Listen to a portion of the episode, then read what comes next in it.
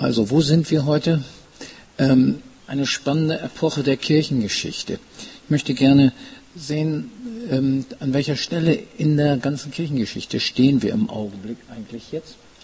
Und ähm, hier habe ich eine Linie mit ein paar Jahreszahlen und diese Linie behauptet, es ging von Anfang an oder jedenfalls ziemlich schnell bergab mit der Kirche. Ähm, ich gehe mal durch. Das geht los mit Konstantin, ähm, der irgendwann 325 die Kirche legalisiert hat und sie damit in eine sehr enge Verbindung zum Staat gebracht hat. Das ging dann weiter, dass das Papsttum die Kirche zentralisiert hat und sie sehr stark dominiert hat. Die Folge davon ist, dass 1054 es ein Schisma gegeben hat zwischen ähm, der Ost- und der Westkirche. Ähm, das auf katastrophale Weise weitergewirkt hat. Auch manche Konflikte im heutigen Jugoslawien gehen auf die Grenze dazwischen zurück, die da damals angelegt worden ist.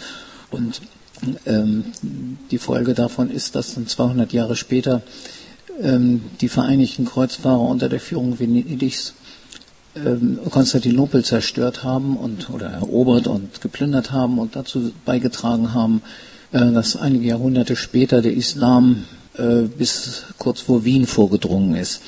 Eine Katastrophe für das ganze Abendland im Grunde. Ähm, ich gehe noch, dann kommen die entsprechenden Punkte, die jeder kennt, Kreuzzüge, Inquisition.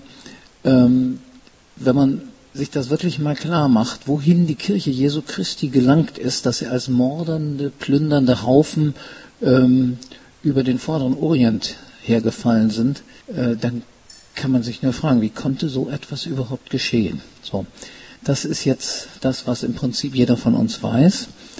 Ähm, zum Glück gibt es aber nicht nur diese Linie, sondern es gibt auch eine andere Linie, ähm, die bergauf geht.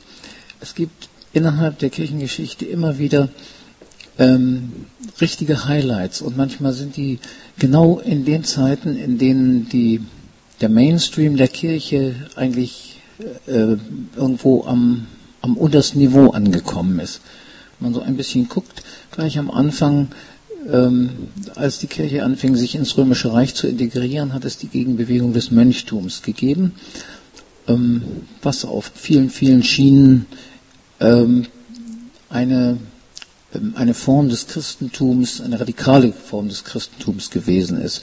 Streicht alle eure Gedanken an äh, fette, versoffene, bierbrauende Mönche und so ähm, und macht euch klar, das sind Leute gewesen, die nach einer Nische suchten, wo man wirklich radikale Christlichkeit leben konnte. Äh, Patrick von Irland, der äh, auch so ein Highlight in der Kirchengeschichte ist. Die irische Mission, die dafür gesorgt hat, dass ähm, hier das nach der Völkerwanderung zerstörte Europa ähm, von ganz neu, ganz neu angefangen hat, äh, überhaupt zu verstehen, was Glauben ist. Franz von Assisi, ein einsames Highlight zur Zeit der Kreuzzüge, ausgerechnet da, ein bisschen dunkel, aber ich erzähle es ja dazu. Waldenser und Hussiten, ähm, die etwa in der gleichen Zeit ähm, auf eine ganz andere Weise angefangen haben, christlichen Glauben zu leben, die Hussiten, die ganz stark ähm, Einfluss genommen haben auf die Reformation. Ähm, zur Reformation muss ich nicht so viel sagen, da kommen wir alle her. 150 Jahre nach Luther, die Erfindung des Pietismus durch Spener, der ähm, im Prinzip der Erfinder der Bibelgruppen und Hauskreise ist. Zur gleichen Zeit die Aufklärung, zwar oft bekämpft vom Pietismus, aber im Grunde sind es Geschwister, die beide vom Impuls des Evangeliums her eine autoritäre und ähm, oftmals auch tyrannische Kirche überwinden wollten. Ähm, die Herrnhuter, die auch aus dieser Ecke kamen und eine Missionsbewegung angestoßen haben, die wirklich äh, durch die ganze Welt gegangen ist, einen ganz massiven missionarischen Impuls überhaupt erst wieder freigesetzt haben. Eine Gemeinschaft von ein paar hundert Leuten, ähm, die sich auch die ihre Akzeptanz im Königreich Sachsen äh, wirklich sehr erst haben erkämpfen müssen.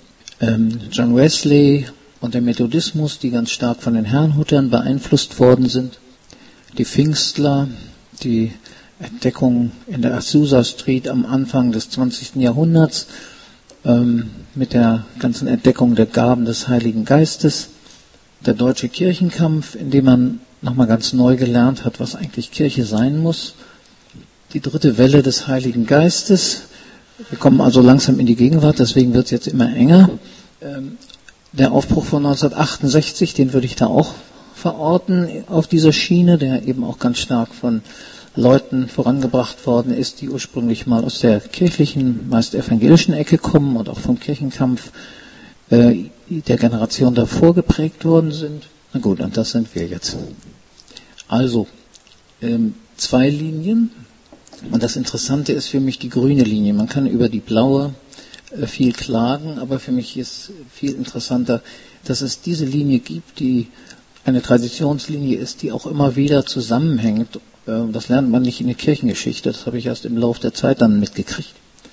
Aber diese ganze Zeit ähm, eine ganz problematische Epoche, wo sozusagen der Mehltau über der Kirche liegt, äh, die Epoche äh, des konstantinischen Christentums von 325, der Akzeptanz der Kirche im Römischen Reich, bis ein paar markante Daten 1776, die Unabhängigkeit der Vereinigten Staaten von Amerika, meines Wissens das erste größere Land in unserem Kulturkreis mit strikter Trennung von Staat und Kirche. Wenn man sich das anguckt, das ist der amerikanischen Kirche äußerst gut bekommen. Warum sind die so stark? Deswegen, weil sie jetzt seit über 200 Jahren schon staatsfrei sind. Und ähm, 1918 ähm, bei uns die, ähm, der ist das Ende der Staatskirche mit dem äh, mit dem Beginn der Weimarer Republik. Ähm, seit wir haben es bei uns noch nicht so lange wie in Amerika, aber immerhin bei uns ist auch diese, diese Trennung von Kirche und Macht äh, mindestens offiziell zu Ende gegangen. Deswegen die konstantinische Epoche geht zu Ende. Das ist ein wahnsinniger Markstein in der Kirchengeschichte. Jetzt ist tatsächlich wieder ähm, Spielraum. Was sind die Kennzeichen der konstantinischen Epoche? Einmal die Verbindung von Staat und Kirche, das ist klar. Das religiöse Monopol der jeweiligen Territorialkirche, neben der, muss man sich mal klar machen, das wissen wir heute gar nicht mehr so richtig, durfte es eigentlich keine religiöse Betätigung geben. Äh, vor 500 Jahren ungefähr, wenn man für die Veranstaltung eines Bibelkreises, wenn man Pech hat, äh, verbrannt worden. Vor 300 Jahren wäre man des Landes verwiesen worden. Vor 100 Jahren wäre man von der Schule geflogen möglicherweise. Vor 50 Jahren ist in meiner Gemeinde noch ähm, nach einem großen Krach eine Mitarbeiterin äh, rausgegangen, weil sie eben Verbindungen zu der Bewegung von Zeiss hatte. Das war so jemand, der in den 50er Jahren so ein Heilungsevangelist hier in Deutschland war. Ähm, also die Sanktionen werden schwächer, aber es ist immer noch einiges da. Dann gibt es äh, dank dieses Modells das Standard-Gemeindemodell, äh, was eigentlich überall auf der Welt inzwischen auftaucht. Das ist eine Versorgungskirche für Mitglieder. Ähm, es gibt ein Kirchengebäude, also sie wird gekennzeichnet durch ein Kirchengebäude, durch einen ordinierten Geistlichen, der in diesem Kirchengebäude liturgische Sonntagsgottesdienste hält.